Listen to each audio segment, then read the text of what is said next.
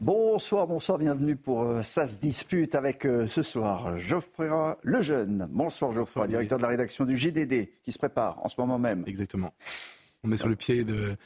Ah, on risque de parler de, remaniement, si c'est votre question. Eh bien, ça sera ma question rapidement. Philippe Doucet, bonsoir, membre du bureau national du PS. Au PS, on parle aussi de remaniement? Oui, un peu moins concerné. bon. enfin, je, on pense surtout que ça ne changera pas grand-chose à l'affaire, quoi. Hein. Eh ben, vous allez pouvoir me le dire. J'avais envie d'abord de vous montrer une image, une image joyeuse pour commencer. Euh, la méga galette géante de euh, l'Élysée. C'est une tradition à l'Élysée. Euh, depuis Valéry Giscard d'Estaing, un mètre de diamètre réalisé par Jean-Yves Boulier, gérant de la boulangerie du Moulin de la Croix-Niver, qui aura, qui aura la fève de Premier ministre Qui aura la fève du Premier ministre? Bon, je sais pas. Ouais, bah, vous savez qu'il n'y a pas de fève là-dedans. Oui, il n'y a pas de fève, exactement. On aurait bien. Euh, et vous savez pourquoi Il y en avait un petit morceau là. Mais vous savez pourquoi il n'y a pas de fève C'est une question de laïcité, non? Ben, il n'y a pas droit à l'Élysée. Ah, c'est ça. Une question de République. Il n'y a pas de droit. Absolument. C'est pour ce week-end ou pas alors? Non pas la galette. Tout le monde va se régaler de, de, de galette des rois ce, week-end, mais, mais le remaniement. Alors, est-ce que moi je propose qu'on pose d'abord les vrais enjeux du remaniement selon euh, selon selon nous deux. Euh, moi je pense que l'enjeu du remaniement c'est euh, définir un cap, pas un nouveau cap mais un vrai cap parce qu'il y en a en fait pas depuis le, le, la réélection d'Emmanuel Macron. Et on peut se poser la question sur le fait de savoir si on avait un avant. Et, et donc à cette aune-là, euh, est-ce que c'est urgent de le faire ce week-end ou en début de semaine? Euh, Je pense que ça change pas grand-chose. C'est pas une question de deux ou trois jours, euh, à part d'agiter les commentateurs et d'agiter les, les, plateaux de télévision. Et on, on, y est, donc du coup c'est pour ça qu'on en parle. Mais, mais, mais pour moi la vraie question, si vous voulez, c'est que depuis qu'il a été réélu, on sent qu'Emmanuel Macron qui a, en gros réformé, enfin fait sa réforme des retraites contre l'avis de, de, de, des Français euh, assez majoritairement, euh, cherche une, une direction, euh, cherche une, une manière d'emporter le pays avec lui dans sa direction, dans un contexte ultra compliqué où il n'est pas candidat à sa réélection parce qu'il ne peut pas l'être. Euh, on imagine mal ce qui va ce qui va lui succéder et en fait en réalité on touche du doigt et je suis sûr que là-dessus on sera d'accord. On touche du doigt le, le, le problème de, de, de, ce bloc central qui est de savoir ce qu'il est en fait, qu'est-ce qu'il incarne, quelles sont ses idées, quelles sont ses valeurs? Et, et L'hommage à Jacques Delors à, ce titre est assez intéressant parce qu'en fait, on sent Emmanuel Macron dès qu'il en a l'occasion se raccrocher à des moments forts, à des symboles et notamment en l'occurrence l'Europe, comme des bouées de sauvetage parce que c'est au fond son vrai ADN. Et, euh, et pour moi, l'enjeu du remaniement, c'est euh, la personnalité du Premier ministre, euh, du des membres du gouvernement et la feuille de route qui sera fixée, éventuellement le discours de politique générale qui sera prononcé, qui seront peut-être les seuls moyens de redonner un peu de, de, on de direction. on pourra quand même voir ceux qui pourraient partir, ceux qui ne vont pas partir. mais l'enjeu, effectivement, sur le sur l'enjeu. Oui, que bon, la course des petits choux, on va, on va s'en parler, mais Bien euh, Le, non, le, vrai sujet, c'est qu'en 2017, après euh, Nicolas Sarkozy et François Hollande, il y a eu une demande finalement d'un certain progressisme, un social-libéralisme. Bon, tout ça, c'est un peu fracassé sur les logiques de crise euh, nationale, internationale qui sont posées. En fait, Emmanuel Macron, il est réélu par défaut en 2022 sans un vrai projet politique. C'est-à-dire que son projet de 2017, il s'est épuisé. Et finalement, il, il est réélu. Et le péché original de ce second quinquennat, c'est qu'il n'a pas la majorité euh, euh, à l'Assemblée nationale. Et que du coup, bah, déjà, il a un problème technique, parce que dans la Ve République, ne pas avoir de bloc majoritaire à l'Assemblée nationale, c'est un immense problème. Et puis finalement, il n'a plus de projet. La réalité, c'est qu'il n'a plus de projet. Donc finalement, là, il se retrouve, euh, ça fait deux ans que, même pas deux ans qu'il est en responsabilité, qu'il n'y a déjà plus de projet. il n'y a plus de projet, mais vous venez de dire qu'il a été, vous venez de dire qu'il a été élu sans projet. Donc, Non, mais oui, il a été réélu enfin, il a été réélu dans la continuité, euh, post, parce qu'il faut mesurer quand même tout ça. On est dans le post-Covid et donc euh, tout ça a déstabilisé beaucoup plus. L'Ukraine aussi, le ce qu'on, les Français, enfin, ça a, ça a valu pour les élections municipales, etc. Enfin, faut, nous, on, on, est déjà, on est sortis, les responsables politiques sont sortis vite du Covid, mais les citoyens français, ils ont rebougé leur vie, ils ont ajusté leur rapport au travail, ils ont ajusté leur moi le nombre de gens autour de moi qui ont changé de mode de vie, d'approche mm-hmm. post-Covid où ils se sont posés un moment, ils se sont dit qu'est-ce que je fais de ma vie? Bah, tout ça a, bougé de ce point de vue. Et donc, du coup, il n'y a pas vraiment de projet. Et là, la difficulté qu'il a, c'est qu'effectivement, on découvre pour la première fois l'impact de la réforme constitutionnelle fait qu'il puisse pas se représenter un troisième mandat. Et du coup, il est un peu comme ce que les Américains appellent, pour un président américain, un canard euh, sans tête. Hein. C'est-à-dire et là, il se dit comment je finis mon quinquennat. On a déjà l'impression qu'on est à la fin du quinquennat, alors qu'en fait, euh, on n'est même pas à la moitié. Et comment il rebondit. Et donc, effectivement, après le débat sur l'immigration qui a été qu'il a complètement, dont il a complètement perdu la maîtrise, en fait, hein, euh, eh bien, c'est comment il rebondit par rapport à ça et comment il donne du sens. Et je partage effectivement le, la logique du bloc central euh, finalement, euh, à la, qui était une logique momentanée liée à la situation politique de 2017, tout ça, c'est en train de s'effondrer. Et il n'arrive pas à faire l'arbitrage, parce que s'il écoutait Nicolas Sarkozy, il fait l'alliance avec les Républicains, il fait son virage à droite, et puis euh, il continue, il reconstitue son bloc de droite tel qu'il possède aujourd'hui. D'ailleurs, les électeurs en 2020, euh, au dernier, pendant la dernière présidentielle, ne sont pas trompés, le nombre la droitisation de l'électorat de euh, Macron est considérable. Considérable on va quand même faire la, comment vous avez dit, la, course des petits jeux. on a croisé, d'abord, un jeu de massacre en fait. On, a croisé, on a croisé quelques ministres cette semaine. Euh, on a demandé, euh, alors vous restez, vous partez, euh, qui dit quoi, qui dit rien surtout. Écoutez. Jusqu'au dernier moment, euh, je serai ministre de l'Intérieur euh, pour pouvoir euh, être au-devant des policiers, des gendarmes, des préfets, pour les protéger, pour les encourager. Et moi, je n'ai pas à me poser de questions sur mon avenir. J'ai la chance de servir la République à un poste qui m'engage. Je ne sais pas si je serai encore ministre lundi. Le fait est, ce qui est sûr, c'est que je suis ministre aujourd'hui et que j'étais engagée hier, je le suis aujourd'hui et je continuerai à l'être demain au regard des responsabilités qui me seront confiées. Ministre hier, ministre aujourd'hui et ministre peut-être demain, tant que rien ne change. Je crois qu'on a inventé l'expression langue de bois pour ce genre de prise de position. C'est incroyable, c'est ne rien dire. en réalité, qu'est-ce que vous voulez qu'ils disent? Non, Évidemment, vous avez raison. Qu'est-ce que vous voulez qu'ils disent? Bien sûr. Nous, ce qu'on sait, on peut s'appuyer sur des faits. Elisabeth Borne, 76% des Français n'en veulent plus. C'est la seule chose. Enfin, pour l'instant, elle est encore là. Et Emmanuel Macron l'a remercié le soir des, des vœux. En fait, il y a, il y a deux catégories de, de, de, ministres. Il y a ceux qui, il y a ceux qui ont un poids politique et qui ont, qui, qui, qui donnent une orientation politique, une coloration politique à un gouvernement, et ceux qui sont récompensés pour leur bon et loyaux service. Je dis ça parce qu'on a vu Darmanin, Prisca Thévenot. Prisca Thévenot, qui était une, bon soldat de l'Assemblée nationale, euh, elle, qu'elle reste ou qu'elle parte, ça changera pas grand-chose. Ce sera une question de, de, de alors c'est pas la course des petits chevaux, ce sera les chaises musicales de à qui il faut récompenser, qui il faut, voilà. Donc elle peut rester. Euh, Darmanin, c'est différent. Darmanin, c'est reçu hein, hier après-midi. Absolument. Et comme euh, Bruno Le Maire, comme Clément Beaune. Enfin, là pour le coup, il y a une question de coloration politique, c'est-à-dire que euh, si vous vous séparez de Darmanin après la séquence de la loi immigration, vous envoyez un message. C'est, c'est, il a, il a raté cette, cette, il a, il a dit qu'il allait réussir et finalement ça n'a pas marché. Donc je m'en sépare. Je crois pas que ce soit le cas mais voilà. Euh, il y a Bruno Le Maire, il y en a quelques-uns qui ont un poids politique euh, évident, et, euh, et, après il y a les potentiels entrants. On va lister Clément Beaune. Clément c'est l'aile gauche du, de, de, la Macronie. Il oui, effectivement, il y, a, il y a plusieurs sujets. Il y a les poids lourds. Enfin, je pense que si on regarde, on n'est même pas à la moitié du quinquennat. Tout ça va se durcir parce que plus on avance, moins la, la légitimité d'Emmanuel de, Macron va être forte. Donc tout ça va s'éroder. Donc il, il a besoin d'avoir des gens solides autour de lui vraiment solides. Bon, manifestement, euh, Clément Baud et d'autres, euh, dès qu'il y a un peu de gros, de, gros temps avec la loi immigration, mm. bon, voilà, ils ont euh, des pudeurs de gazelle et comme ils vont pas au bout, ils démissionnent pas comme Monsieur Rousseau. Et eh ben, moi, je suis Emmanuel Macron, ce type d'individu, vous n'avez pas, vous pas obligatoirement envie d'affronter la tempête avec des barreurs de petit temps, donc ils peuvent se faire sortir. Bon, voilà. Après, effectivement, vous ne partiriez pas à la guerre avec Clément Beaune. Bah, si je suis Macron, je le sors. J'ai à un moment donné, je le sors. Il, a alors, il a dit dans le Parisien. Il a dit dans le il, il était, euh, on le rappelle quand même, il, a organisé le, le, déjeuner, le dîner, déjeuner des, des, des, frondeurs. Bon, euh, le déjeuner des, frondeurs. Puis il y a quelques jours dans le Parisien, il dit non, non, mais je, oui, mais enfin, pas, pas, pas m'en aller. ça, c'est effectivement de la langue de bois où on essaye de se rattraper aux branches. Derrière, dans la période de, de la fin de son quinquennat, qui va être très compliquée pour les raisons qu'on a évoquées précédemment, moi, je sors tous ceux qui sont pas euh, qui sont pas solides. Et je suis rentré euh, euh, peut-être quelqu'un comme quelqu'un comme Richard Ferrand, des, des, gens qui sont des noyaux durs du macronisme historique originel, parce que ça va parce que ça va tanguer. On n'a pas vu encore le. Il n'y a toujours pas de majorité à l'Assemblée nationale. C'est-à-dire qu'on peut critiquer Elisabeth Borne sur le 49-3, mais de toute façon, Michel Rocard, quand il n'avait pas de majorité à l'Assemblée nationale, a aussi utilisé, je crois, 26 fois le 49-3 parce qu'il n'avait pas le choix. Donc Elisabeth Borne elle a peut-être euh, des défauts. Elle a un énorme avantage pour Emmanuel Macron. C'est un soldat. Hein, euh, donc elle va au bout, elle va au feu et elle, peut se faire massacrer toujours en sortant de la tranchée. Elle va pas lâcher affaire.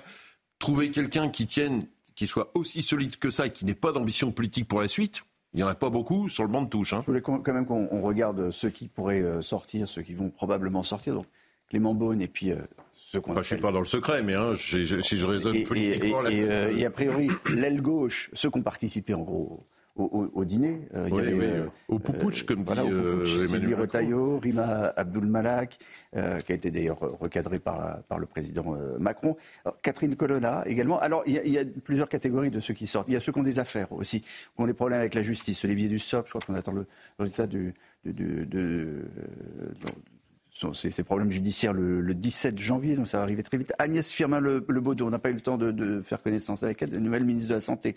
Oui, intérimaire, intérimaire. Hein. Et donc elle, il y a une histoire de conflit d'intérêts. Et alors, il y a Bruno Le Maire. Bruno Le Maire, c'est un peu différent. Bruno Le Maire, il, va pas, on va lui demander de faire autre chose, d'autres fonctions. A priori, de mener la, liste des, des européennes pour euh, pour faire face à, Jordan Bardella, qui est, très performant pour le moment. Il, a fait campagne pour être Premier ministre euh, de manière assez ouverte. Il a expliqué à peu près à qui, tous les gens qu'il a croisés dans Paris qu'il fallait un changement de cap, quel changement de cap il fallait, euh, quelle gouvernance il fallait, à quel point il fallait que le président lâche la bride du Premier ministre pour que le Premier ministre soit réellement chef de la majorité. Il a fait tout ça et, et Emmanuel Macron aurait pu acheter cette solution, mais ça aurait, ça aurait voulu dire, ça aurait voulu dire faire confiance à quelqu'un qui n'est pas son allié du premier jour, quelqu'un qui a été capable de le critiquer par le passé, avec qui par ailleurs ils ont pas une relation euh, extrêmement fluide dans le, le, quotidien. Et donc manifestement, il ne choisira pas cette option. Ça peut encore changer. Et honnêtement, c'est euh, c'est penser qu'Emmanuel Macron peut lâcher la bride à quelqu'un dans son dispositif, c'est euh, mal le connaître. Euh, pourtant, Bruno Le Maire doit le connaître. C'est un dispositif qui n'existe pas. Il est dans une prison végétarienne, tout est verrouillé, euh, y compris avec Alexis Collère, secrétaire général de l'Élysée.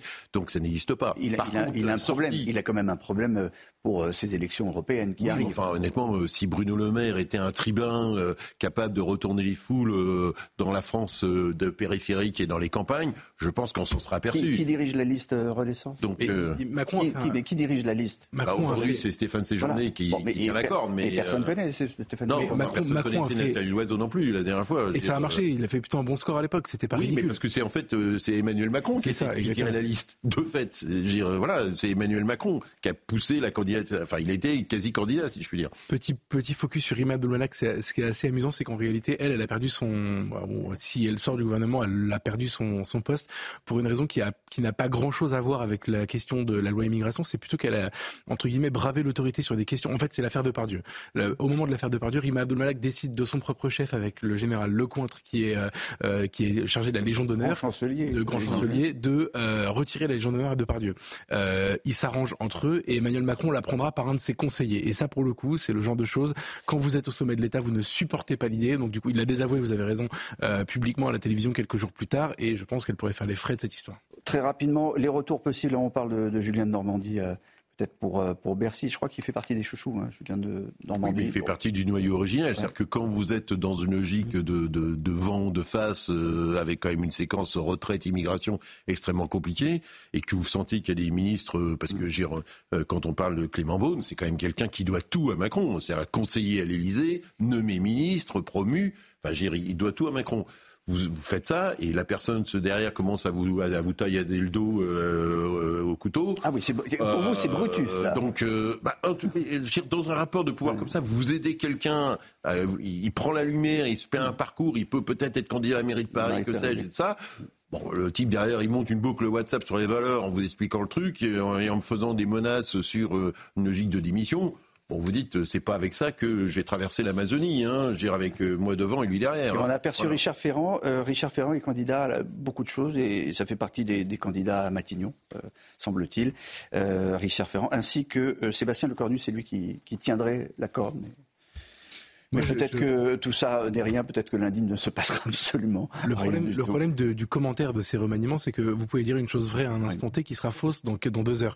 Mais moi, sur euh, de Normandie que vous avez cité pour euh, Matignon ou pour Bercy, euh, de Normandie, je ne comprends pas le poids, l'intérêt politique pour Emmanuel Macron. C'est-à-dire que c'est un collaborateur initialement, euh, c'est un proche, un ami, tout ce que vous voulez, mais c'est un collaborateur qui a été ministre, euh, qui a qui, qui est actuellement à l'heure où on parle dans le secteur privé mmh. et qui reviendrait. Sa seule qualité, c'est l'efficacité, la loyauté. Bon, je peux comprendre. Euh, c'est très différent dans le cas de Richard Ferrand, qui pour le coup pourrait avoir une prise sur la majorité qui est récalcitrante, Quant à Le Cornu, c'est un autre choix euh, qui est celui d'aller parler un peu plus à la droite. Il les connaît bien, il les a pratiqués pendant longtemps et il est capable de les amadouer sur certains. On va lancer un, appel à un ministre qui n'était pas dans cette, euh, dans cette liste, qui est Gabriel Attal. Protégez les profs de ce pays, Gabriel Attal. Cajolez-les, faites en sorte qu'ils puissent faire cours, qu'ils aillent travailler sereinement. La rentrée, c'est euh, lundi et, sans la peur au ventre. Il n'aura même pas fallu attendre la, rentrée des classes lundi prochain pour qu'un prof soit menacé de mort. C'est une professeure d'ailleurs d'un établissement de Mantes-la-Jolie. Depuis euh, quelques jours, elle est sous protection policière. Cette professeure a été menacée de mort à son domicile. Elle enseigne euh, l'histoire géo, comme Samuel Paty. Le sujet de Tony Pitaro et Marine Sabourin. Selon nos confrères d'Europe 1, une professeure d'histoire-géographie du lycée Jean Rostand à Mantes-la-Jolie a été menacée à son domicile dans la nuit de dimanche à lundi. Des tags insultants ont été inscrits sur sa maison et sa voiture a été dégradée. Je suis indigné par ce qui s'est passé, parce que je me dis que nous commençons cette année 2024 comme nous avions terminé l'année 2023, c'est-à-dire dans un climat d'insécurité oppressant. Et euh, à un moment donné, une fois ici encore, nous sommes confrontés à l'inacceptable. La professeure a déposé plainte. L'Académie de Versailles a accepté de la placer sous protection fonctionnelle. L'administration, euh, dans ce cas de figure, doit prendre en charge toutes les mesures euh, pour euh, justement protéger la collègue. Ça peut passer naturellement par des contacts étroits avec les forces de l'ordre en vue d'assurer sa sécurité physique. Ça peut être également la placer temporairement dans un autre établissement, toujours dans cet objectif d'assurer sa sécurité. Voilà, prendre toutes les dispositions que le rectorat peut prendre de son côté. Les auteurs, quant à eux, n'ont pas été identifiés. Ce lycée est confronté depuis plusieurs années à de multiples débordements, avec notamment des jets de mortier au sein de l'établissement. Voilà, ne pas voir l'angoisse des profs, ne pas voir que euh, beaucoup d'entre eux vont euh, la boule au ventre travailler et euh, ne pas voir que les profs savent aujourd'hui que ça peut arriver, ça serait, mentir. Je trouve toutes ces, histoires sont terribles à la fois terrible et puis révélatrice du climat dans lequel on vit dans, ce pays. Geoffroy Lejeune. C'est à la fois un problème d'école, c'est aussi un problème de sécurité. Globalement, en fait, c'est un problème d'ensauvagement euh, à peu près à tous les niveaux. C'est-à-dire que vous interrogez, là, on parle des, des profs et à juste titre, euh, ils sont particulièrement démunis parce que c'est pas une profession, mais euh, qui, qui, qui, est habilitée à se défendre. Mais vous pensez aux pompiers qui peuvent plus aller dans certains endroits, vous pensez aux policiers évidemment, aux gendarmes, vous pensez à l'hôpital où maintenant l'insécurité s'invite. On a un problème de, de comment dire.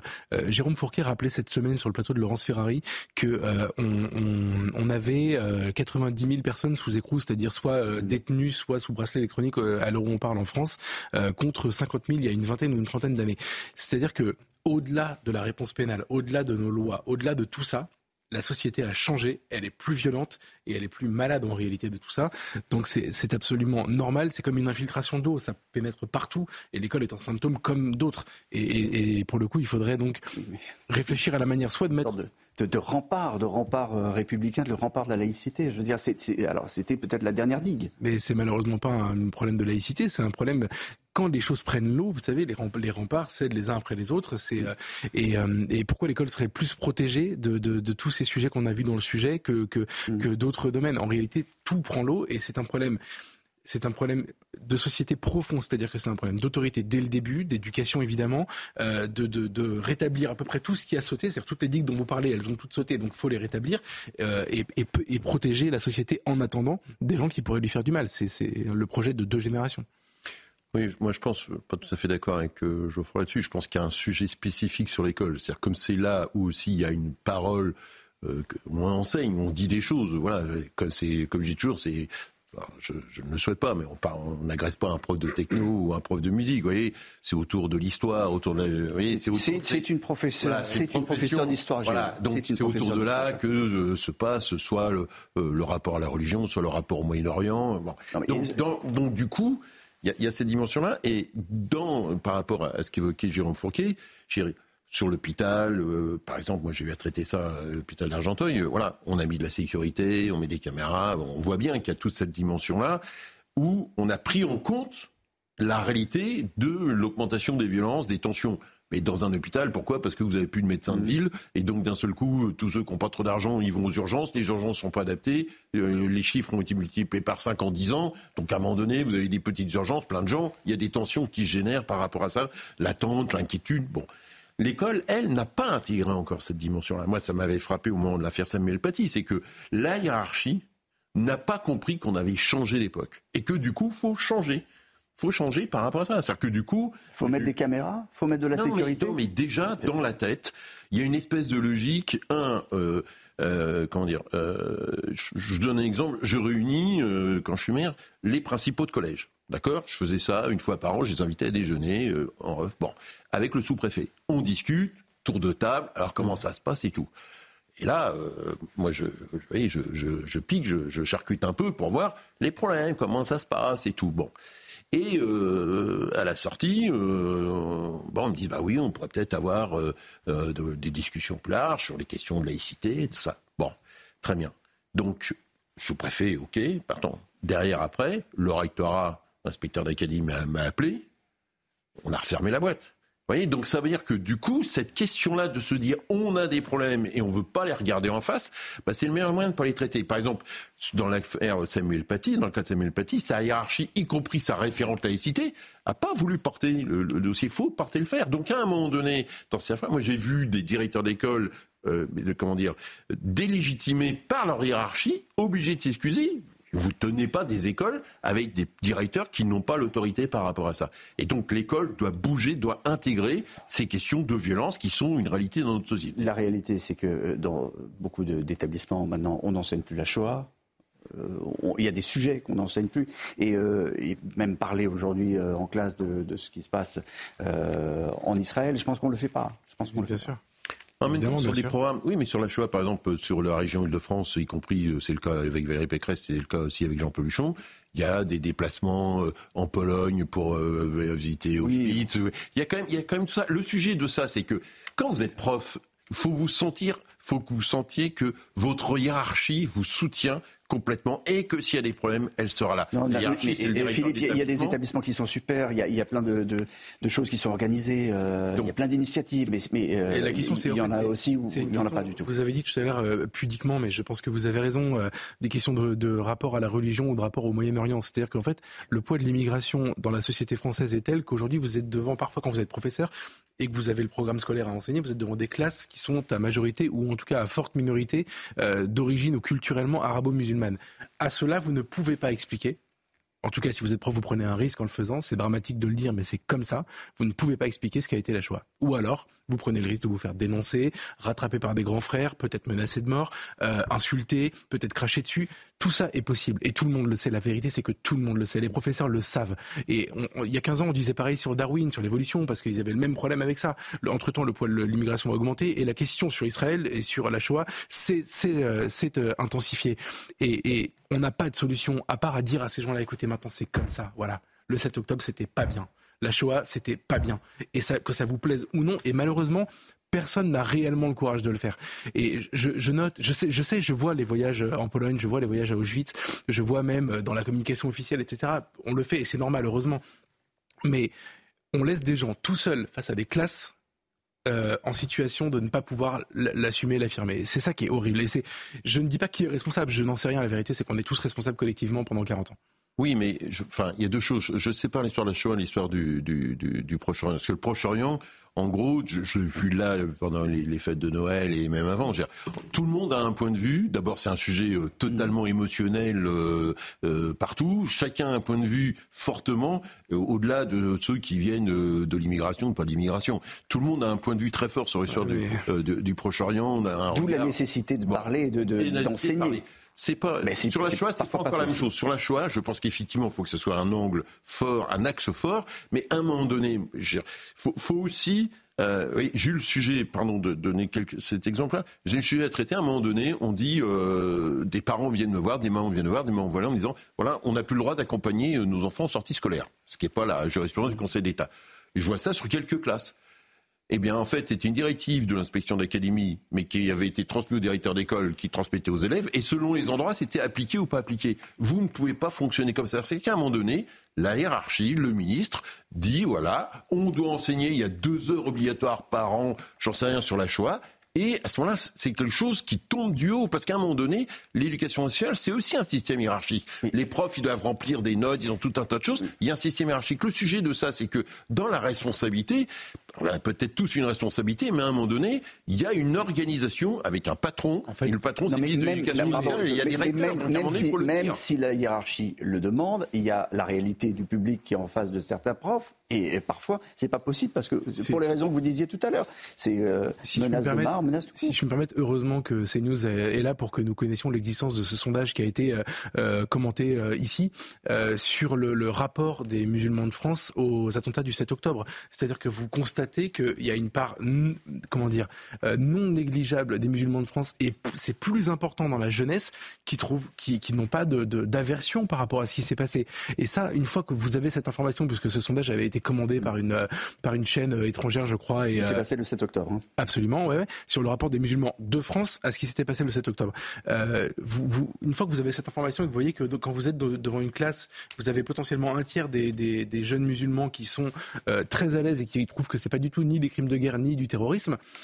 Qu'est-ce que vous voulez faire de ça? Que c'est pas le une nouvelle symbole fois, je, là, je- une nouvelle fois, je sépare l'histoire de la Shoah, qui est une histoire euh, euh, du conflit du Proche-Orient. Ouais, le lien, Parce c'est que le le lien, conflit, parce que le conflit du. Proche-Orient, j'ai été frappé au-delà de, de, de, de Mais vous avez de raison, cet octobre, a- au-delà des de jeunes Français de confession musulmane, que la délégitimation d'Israël à date, elle, elle- elle- elle apparaît là aujourd'hui avec la question du 7 octobre, mais en fait, elle était avant. C'est-à-dire que j'ai vu, y compris sur des, des jeunes euh, euh, en Ile-de-France, euh, de, de, de milieux sociaux élevés et tout ça, le regard sur le conflit proche-oriental et sur Israël et sur la légitimité d'Israël par rapport à ça euh, disparaît. Je, par exemple, je pense que là, Israël est en train de perdre la bataille politique et la bataille même de légitimité euh, dans, par rapport à son histoire liée, liée à ça. Et donc, je suis pas surpris sur les jeunes musulmans parce que ça concerne aussi des jeunes non musulmans. Pour revenir simplement à l'école, vous avez une minute chacun. Est-ce que euh, ce qu'on vient de voir, c'est le symbole de l'échec de l'intégration et de l'assimilation à la française? Euh, oui. Euh, oui, et en même temps, l'école ne peut pas seule réparer ça. C'est-à-dire que, en fait, je pense que euh, c'est un problème de, de c'est le message qu'envoie une nation à ceux qui arrivent chez elle. Euh, c'est, c'est, il faut donner, une- il faut montrer la voie pour euh, montrer comment s'intégrer, comment s'assimiler. Il faut dire qui on est. Je trouve qu'on a du mal à dire qui on est. On a beaucoup de mal à dire euh, quels sont euh, nos héros, quels sont, quelle est notre histoire, quelles sont nos valeurs. Premièrement, et deuxièmement, dire que par contre, on ne transigera sur rien de tout ça. Et comme on ne dit plus ça, et comme il y a une volonté de de de de de, de, de, de- de déculturation, de euh, de déconstruction, euh, et ben euh, aujourd'hui, comment vous vous étonnez que les gens ne respectent pas ce qu'on est? Philippe, euh, c'est Moi, je suis prudent sur les généralisations. Je pense que sur ce que je peux voir, moi, c'est que l'assimilation, l'intégration, ça fonctionne sur 90-95% des gens parce que vous avez des parcours qui fo- des parcours Vous êtes, vous qui êtes sûr du chiffre Enfin, en tout cas, de mon expérience, je vois des parcours de réussite euh, exceptionnels. Des gens, c'est comme les trains qui arrivent à l'heure. Il y en a plein. euh, Ouais. Heureusement qu'il y a euh, bah, plein de Français de, de- de parcours différents qui, euh, qui arri- qui arrivent à l'heure, si je puis dire. Bon, et après, effectivement, le, le niveau de pollution des 5 ou 10 sur lequel euh, pour des logiques de ghetto, pour des logiques de, non-récit. Je, partage le fait que on ne porte pas assez notre récit national et que euh, bah, et, et quelles sont nos valeurs, euh, dont la laïcité. euh, et ben, on en paye à un moment donné le prix. On marque une pause, on va se retrouver dans un instant, on parlera aussi du rapport de la Cour des comptes qui a pointé les ratés du gouvernement en matière de, politique migratoire. On se retrouve juste après une petite pause et puis il y aura aussi le rappel des titres, évidemment, parce qu'il est bientôt 21h30 sur CNews. Ça se dispute la suite avec euh, Geoffroy Lejeune, directeur de la rédaction euh, du Journal du Dimanche, et Philippe Doucet, membre du bureau national du PS. On se retrouve dans un instant pour parler du rapport de la Cour des comptes, mais d'abord le rappel des titres, Barbara Durand. Salut Barbara.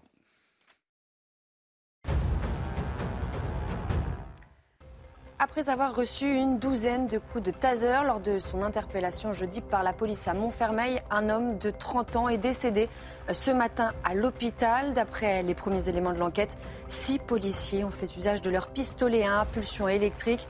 Une autopsie sera effectuée lundi. L'IGPN a été saisie. Près de trois mois après le début du conflit entre Israël et le Hamas, le ministre israélien de la Défense a présenté pour la première fois un plan pour l'après-guerre à Gaza. De son côté, l'armée israélienne poursuit les bombardements et les opérations au sol, notamment en s'attaquant au tunnel du Hamas. Enfin, Starsky est orphelin puisque David Soul, qui incarnait Hutch dans la série américaine dans les années 70 est décédé hier à l'âge de 80 ans. Né aux États-Unis, il avait obtenu la nationalité britannique en 2004. Il vivait depuis à Londres. Ça, c'est une nouvelle qui, qui me rend triste. Merci Barbara.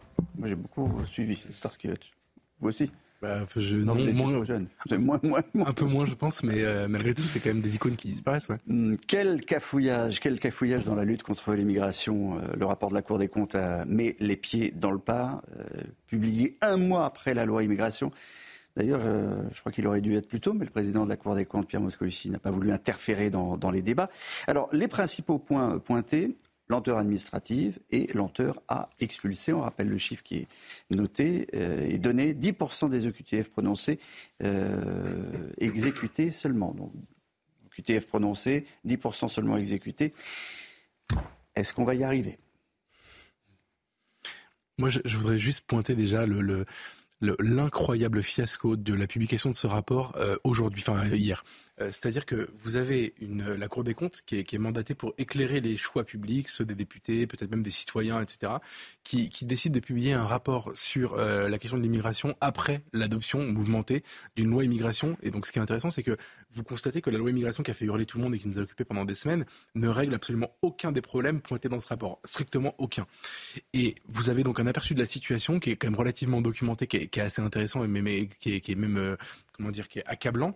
Euh, et, ils ont fait le choix délibéré de ne, de ne publier qu'après pour ne pas influer sur la décision. Donc déjà, c'est déjà pour commencer. Euh, moi, je trouve ça choquant.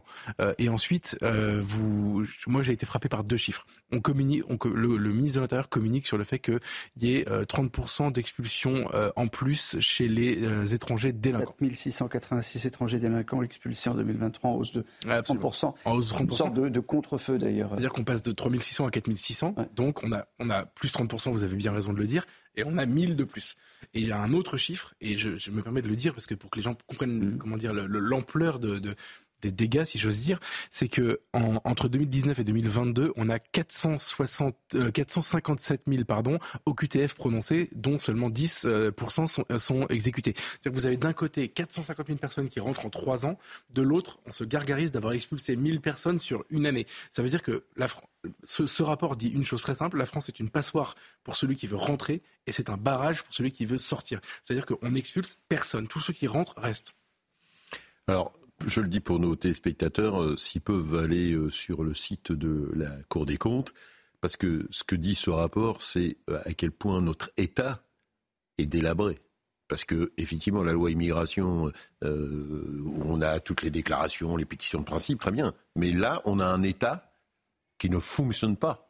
C'est ça l'arrêté, dans les choses concrètes, c'est-à-dire le nombre d'agents dans une sous-préfecture pour traiter les dossiers, des choses très basiques sur lesquelles tous les agents de l'État qui travaillent sur ces sujets-là sont confrontés. On voit un espèce de bazar généralisé. Et donc, euh, je trouve intéressant la, la remarque de Geoffroy Lejeune, mais derrière, pendant des années, et ça a commencé notamment avec Nicolas Sarkozy, on a démantelé l'État on a démantelé l'État, on a fait de la RGPD, on a réduit euh, les effectifs, les de ça, et à la fin, on a un État paupérisé, incapable d'assumer ses, missions. Ce qu'il dit sur la police de l'air et aux frontières, c'est pathétique, mais il suffit d'aller dans, de passer n'importe quelle frontière pour se mesurer le temps d'attente. Là, j'étais passé quelques jours à l'étranger, vous arrivez à, Roissy, mais vous avez honte. Vous avez honte. Alors, vous, passeport européen, vous avez maintenant les machines, mmh. vous passez, mais tous ceux qui sont pas Union européenne ou Suisse ou je ne sais quoi, vous avez une espèce de queue interminable et tout, tout ça dans un plafond de 2 mètres de haut, avec euh, trois agents derrière. Et ça n'existe nulle part. Vous avez dit RGPD non, RGPP, pardon. RGPP. Voilà, c'est-à-dire euh, le processus de réduction, pardon, des effectifs de l'État qui a été lancé. Aussi néfaste l'une que l'autre. Donc, euh, euh donc, euh, euh, donc, du coup, vous avez ça. Et donc, là, concrètement, vous plongez dans un État pauvre pourtant avec un niveau de prélèvement euh, mm. élevé, mais dans un État qui s'est paupérisé, qui dysfonctionne à tous les étages. Donc vous voulez faire une séance de dysfonctionnement, lisez le rapport de la Cour des comptes, vous aurez mal au ventre. on va, juste un exemple concret, comme ça tout le monde euh, est, au même euh, niveau de compréhension, c'est à Menton. Vous allez voir à la frontière, à Menton, vous allez comprendre comment, à quel point ça ne fonctionne pas. Dans ce poste de Menton, près de Nice, des migrants sont remis à la police des frontières italiennes, leur point de départ. Une procédure quasiment quotidienne et pourtant inefficace. Quand on ramène ces individus en Italie, que se passe-t-il? Bah, Ils reviennent par la montagne après être passés par Menton. Donc en, gros, ils reviennent, si je puis dire, euh, euh, par la fenêtre. Les interpellations étant nombreuses, la police n'a pas les moyens suffisants pour contrôler et identifier les étrangers on ne peut pas contrôler ces individus euh, partant du principe qu'ils n'ont pas commis réellement d'infraction. Donc ça c'est la première chose. En réalité, peut-être faudrait-il qu'on puisse travailler de concert avec euh, nos collègues douaniers, avec nos collègues euh, gendarmes, qui eux ont un arsenal juridique finalement qui est euh, un peu plus pléthore que, que le nôtre. Faute de place dans les centres d'accueil, ces jeunes mineurs isolés se retrouvent à attendre devant la caserne de Menton. Venu du Mali il y a quatre mois, Sidi, 16 ans, attend toujours d'être placé. On dort dehors aussi. On mange pas, on a rien. Peu de moyens et de nombreux migrants qui affluent chaque jour. Les habitants de Menton font également le constat. Pour avoir habité proche de la gare routière, je les voyais tous les matins hein, euh, venir et, récupérer des, jeunes euh, qui, étaient, qui essayaient de, dépasser la, la, limite des 30 km. La Cour des comptes a évalué le coût annuel de la politique de lutte contre l'immigration irrégulière en France à 1,8 milliard d'euros. Voilà. Est-ce que la loi immigration répond à tous les problèmes qui sont pointés là, qui sont des problèmes très, très concrets? Non. Non. Non, on a fait. Euh, enfin, il y a peut-être des améliorations euh, à marge, mais on a eu tout un débat sur, euh, je sais pas quoi, la ME, tout ce qui va avec et tout. La, la difficulté de ça, c'est que on est en haut, là, les discussions en haut sont en haut, et en fait, l'appareil d'État, c'est en bas. C'est comment vous faites tourner, mm. euh, voilà, euh, une mécanique euh, concrète, dans qui, quels agents. Là, on découvre que les policiers, finalement, ils, ils relèvent pas les identités, euh, les, les, identités sont pas rentrées, donc du coup, ça sert à rien parce que s'ils sont arrêtés trois jours après, c'est pas, c'est pas une. C'est même les, les, fichiers sont même pas croisés. Voilà, les fichiers sont même pas croisés, donc vous êtes sur des choses de base. Ce que vient d'évoquer le syndicaliste policier, c'est que bon, les douaniers, mais donc du coup, chacun dans son silo, les policiers d'un côté, les douaniers de l'autre. enfin, les douaniers, ils servent aussi aux frontières, vous voyez, ils sont pas euh, sur la planète Mars. Donc tout ça, dans l'appareil d'État en tant que tel, dans la machinerie, ça ne fonctionne pas. Tout ça, c'est paupérisé. Et donc, on a voulu démanteler l'État. Hein. les libéraux ont dit l'État, c'est pas bien, c'est moche, ça coûte cher. très bien. Ben, on a la réalité, c'est qu'à la fin, on démantèle un État euh, et on se retrouve avec des montagnes de problèmes de sécurité, de trucs, de nous. Et c'est ce qui énerve le plus les Français. Je pense que ce débat-là, on est, comme je dis toujours, on est un État-nation, on n'est pas une nation-État. L'Allemagne est une nation-État, nous, on est un État-nation. Et quand l'État ne fonctionne pas, ça dysfonctionne, ça exaspère les gens en disant c'est n'importe quoi parce que moi ma prune, mon amende, si je suis mal stationné, je vais la payer. Si j'ai fait 10 euh, km de plus sur l'autoroute, je vais me prendre euh, l'amende plus les points qui sautent.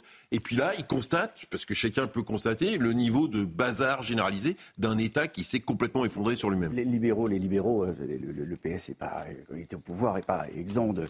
de, D'accord. on a dans, dans ce qu'on a fait peut-être certainement suffisamment, mais enfin, on a recruté des policiers que Nicolas Sarkozy avait liquidés, on a recruté des profs que Nicolas Sarkozy avait liquidés. la réforme des renseignements généraux, on peut pas dire que ça c'est un résultat euh, euh, exceptionnel, le moins qu'on puisse dire, etc. Donc, euh, et ça datait d'avant Nicolas Sarkozy. En fait, on a pendant 15-20 ans expliqué que le libéralisme c'était bien, que l'État c'était moche, que c'était pas bien. Bah à la fin, donc on a taillé, on a serré. Bah à la fin, vous n'avez pas suffisamment de, de, police aux frontières, vous n'avez pas suffisamment de douaniers, ah, vous n'avez pas les dispositifs qui vont bien, vous avez des sous-préfectures sous-équipées. Suffit d'aller dans n'importe quelle sous-préfecture, vous allez à Cergy, à la préfecture, celle d'Argenteuil, de Nanterre, vous avez mais des queues le matin, tout ça, dans des gens et tout, enfin dans un espèce de, de vous, vous, pointez, vous pointez des, des, des boulots. Plus, je ne sais pas si, si, beaucoup de gens euh, veulent, de jeunes aujourd'hui veulent, veulent les faire. Vous parlez de policiers? De, tout, de, de, policiers.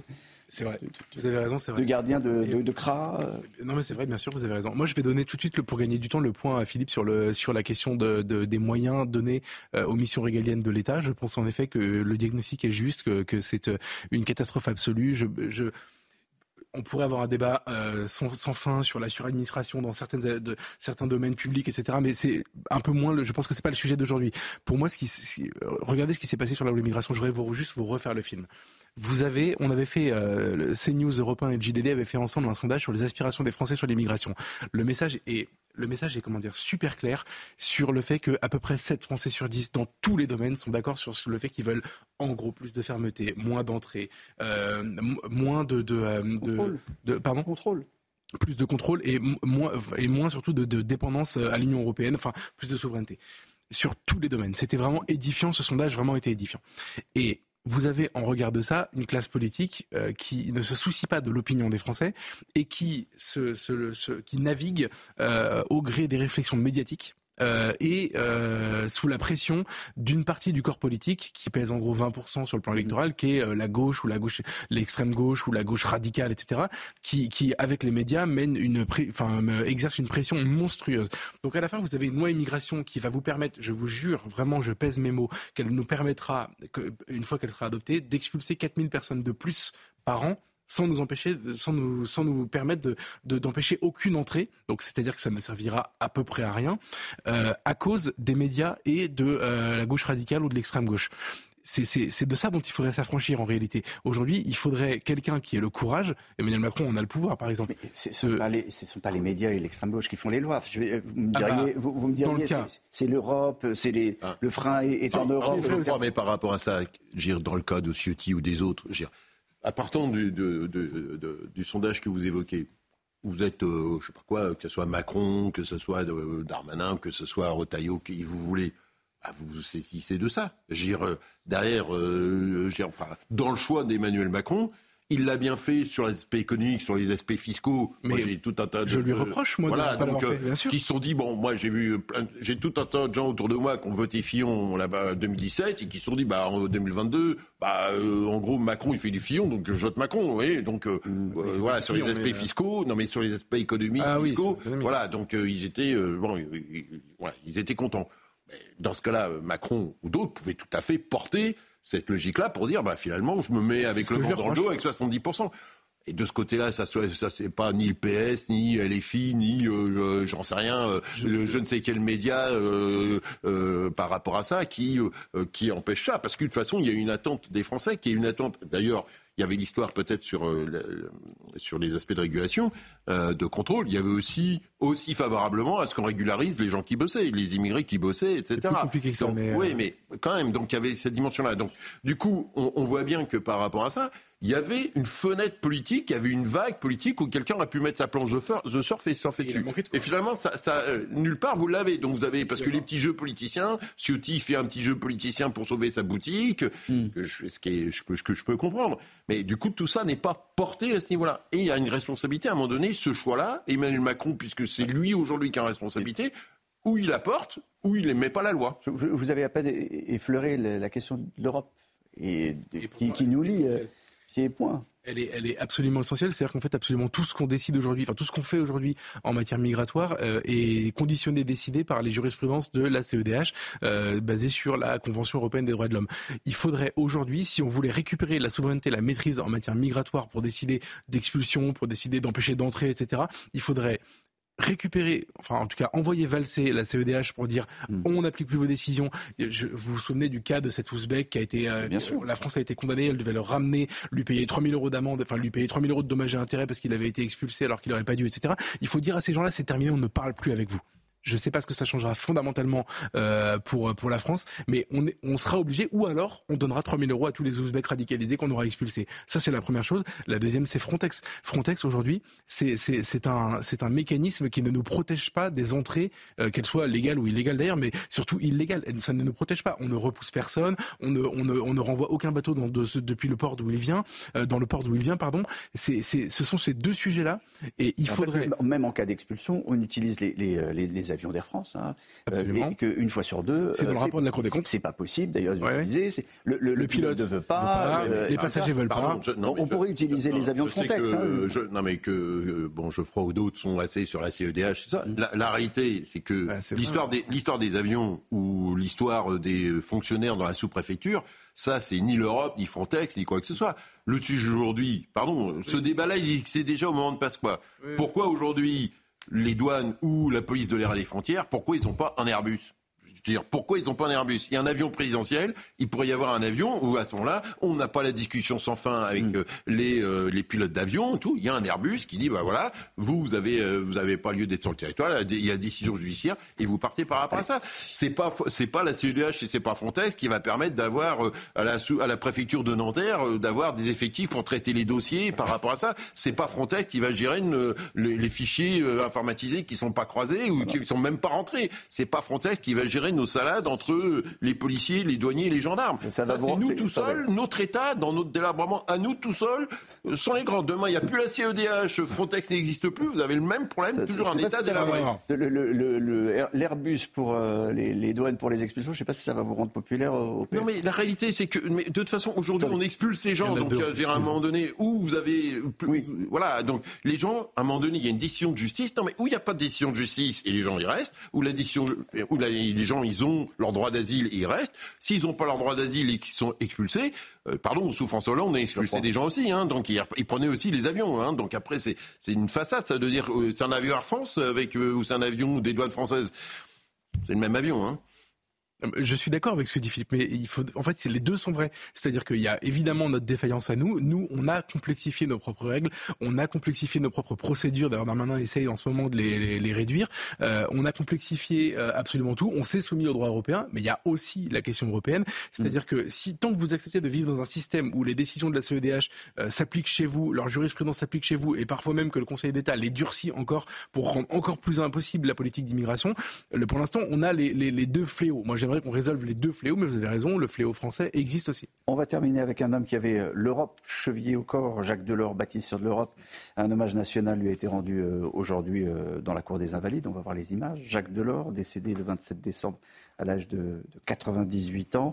Martine Aubry, sa fille, était là, sa petite fille Clémentine Aubry également. Hommage présidé, vous le voyez, par Emmanuel Macron qui euh, a salué la mémoire de l'homme qui, selon lui, a réconcilié l'Europe avec son avenir. Ce fut là sans doute l'une de ses plus grandes œuvres de réconciliation, celle de 1983. Réconcilier dans ce moment décisif le socialisme de gouvernement avec l'économie sociale de marché, réconcilier véritablement la France avec l'Europe Carrément, on s'en fout. Philippe Dessay. Oui, bah, ce que je constate, il y, a deux choses. Je, pense que pour Jacques Delors, il y avait une déception qui était euh, qu'il euh, y a eu un saut, euh, notamment avec l'euro, etc. Mais je pense qu'il regrettait que sur la convergence des économies, ça n'a pas été plus important. Euh, après, pour le reste, euh, tout le monde critique l'Europe, euh, mais heureusement qu'il y a cette construction-là. il y avait même Orban qui était là. Victor Orban. Victor Orban, président de, enfin, premier ministre de la Hongrie. donc, qu'est-ce qu'il faisait là d'ailleurs bah, Beaucoup des responsables étaient là. Enfin, c'est quand même un ciel. Il aurait pu, s'il n'avait pas été là, personne n'aurait été surpris. On a été surpris qu'il soit là. Ce que je veux dire par là, c'est qu'aujourd'hui, notamment après l'échec du Brexit, parce qu'on voit quand même que le Brexit côté immigration puisque l'objectif c'était euh, qu'il y ait moins d'immigration, bah finalement ça fonctionne pas, il y a encore plus d'immigration après qu'avant, sauf que c'est pas des Polonais, c'est euh, des Indiens, des Afghans, euh, des, Soudanais qui vous voulez.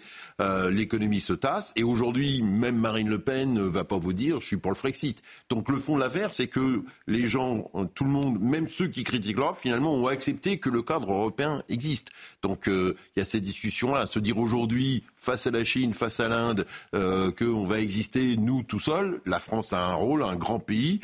Bon, face à un milliard quatre d'habitants, vaut mieux quand même être plus fort. Face à Poutine, vaut mieux être euh, plus fort par rapport à ça. Donc, c'est vrai qu'il y a eu un saut de fait avec Jacques Delors, très important euh, et qui restera dans l'histoire. D'ailleurs, pour ça qu'il y avait tout ce, ce, qui, ce, qui restera aussi, ce qui restera aussi dans l'histoire, c'est qu'il a refusé d'être le candidat la gauche à, la présidentielle. Euh, Alors il, il, avait dit dans, dans le Monde, une interview qu'il avait donnée, je regrette de ne pas avoir osé, et peut-être que j'ai eu tort. Peut-être que j'ai eu tort. Euh, dans son dernier entretien au, Point, il disait qu'il regrettait que l'Europe manque d'une âme, d'une âme commune. Jacques Delors, que c'était en fait que c'était pas parfait. C'est l'argument utilisé par tous les. Je, dis ça avec tout le respect euh, pour l'homme et évidemment l'hommage qui doit lui être rendu aujourd'hui, mais euh, c'est le, le, regret qu'expriment tous les, disons les, les, descendants des pères fondateurs de l'Union européenne, c'est la génération de Delors en gros, euh, quand ils constatent le désastre qu'est devenu l'Europe. Moi, je, je suis pas d'accord avec Philippe. L'Europe, elle existe depuis 1500 ans.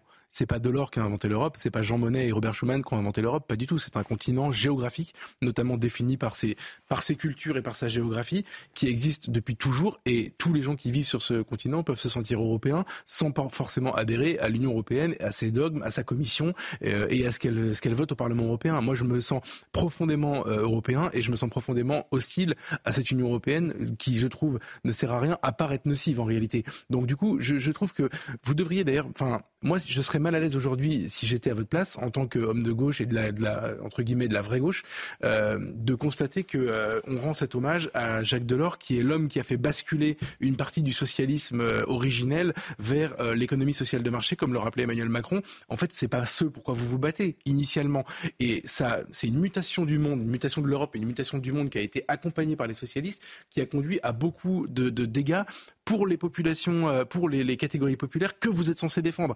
Et ça, pour le coup, je, je, pense qu'il y a une contradiction. je pense que, oui, il peut y avoir une contradiction, mais je pense qu'il y a deux choses. Dans ce basculement-là, euh, est-ce que euh, dans, dans, la part de, parce que derrière tout ça, le grand architecte, c'est François Mitterrand. C'est vrai. Est-ce que François Mitterrand n'a pas profité de l'Europe qui était à lui son projet originel personnel pour se dire, je sors du socialisme à la française jacobin. si euh, pour faire, j'utilise l'Europe pour faire du judo, pour en faire euh, l'amener une logique social-démocrate. Bon, euh, moi je pense que c'est plutôt cette logique-là, c'est-à-dire que quand il fait le grand choix en 83 de prolonger Pierre Mauroy, de pas sortir du, alors pour les nos téléspectateurs, ça peut être ancien, du système monétaire européen à l'époque il fait ce vrai choix-là. C'est-à-dire qu'il y a eu le choix à un moment donné, fait par Mitterrand. Est-ce qu'on maintient le socialisme à la française, en mode euh, jacobin, marxiste, pour aller vite, ou est-ce qu'on passe en mode social-démocrate? Il fait ce choix.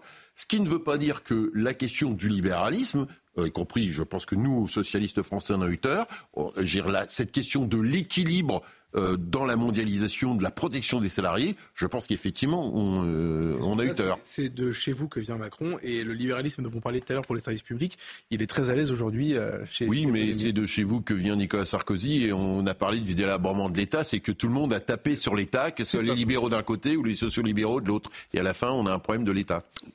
Bien. On en reste là Allez. Allez. Ça, ça, se dispute ce soir avec Geoffroy Lejeune, directeur de la rédaction du JDD. Philippe Doucet, membre du bureau national du PS, qui veut donc un avion pour expulser un Boeing attitré. Non, un Airbus. Un, voilà, on fait français. voilà, on fait français, on fait européen. on n'est pas américanisé, nous. Merci beaucoup pour expulser les étrangers. Merci beaucoup à tous les deux. Dans un instant, euh, bah, c'est Soir Info qui revient sur, euh, sur CNews. Bye bye.